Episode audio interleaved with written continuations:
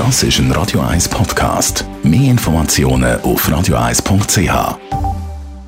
Radio 1 Literaturkritik mit der Christina Graf.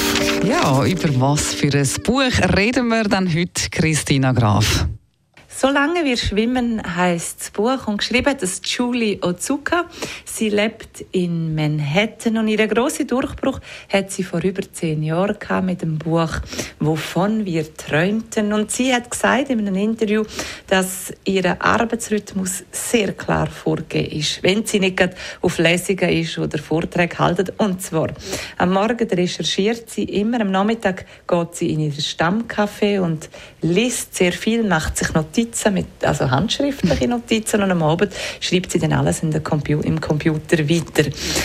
Das heutige Buch und das neue Buch von ihr geht einem sehr schweren Thema nach, aber sie bringt das sehr leicht, sehr vielfältig und mit sehr viel Humor.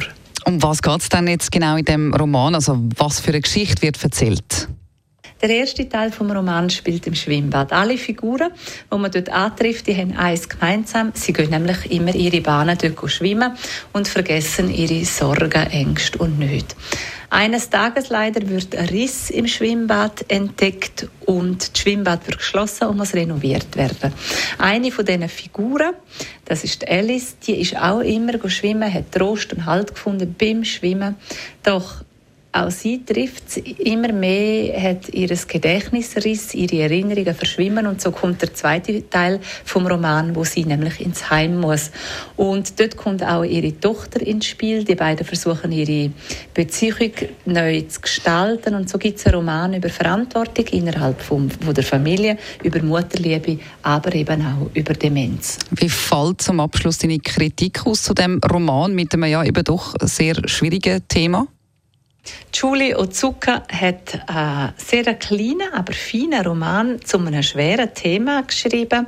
Und obwohl es ein schweres Thema ist, äh, blitzt immer wieder der Humor durch. Sie hat in knappen Sätzen formuliert und daraus ist ein bewegendes und sehr berührendes Buch geworden. Und darum ist es ein Buch, das sehr empfehlenswert ist zum Lesen. Solange wir schwimmen von der Julie Ozuka, also empfohlen von der Christina Graf, die und alle anderen von ihren Literaturkritiken können Sie immer gerne nochmal nachlesen. Auch zum Lesetipps zu bekommen ist das super. Und zwar als Podcast auf radio1.ch.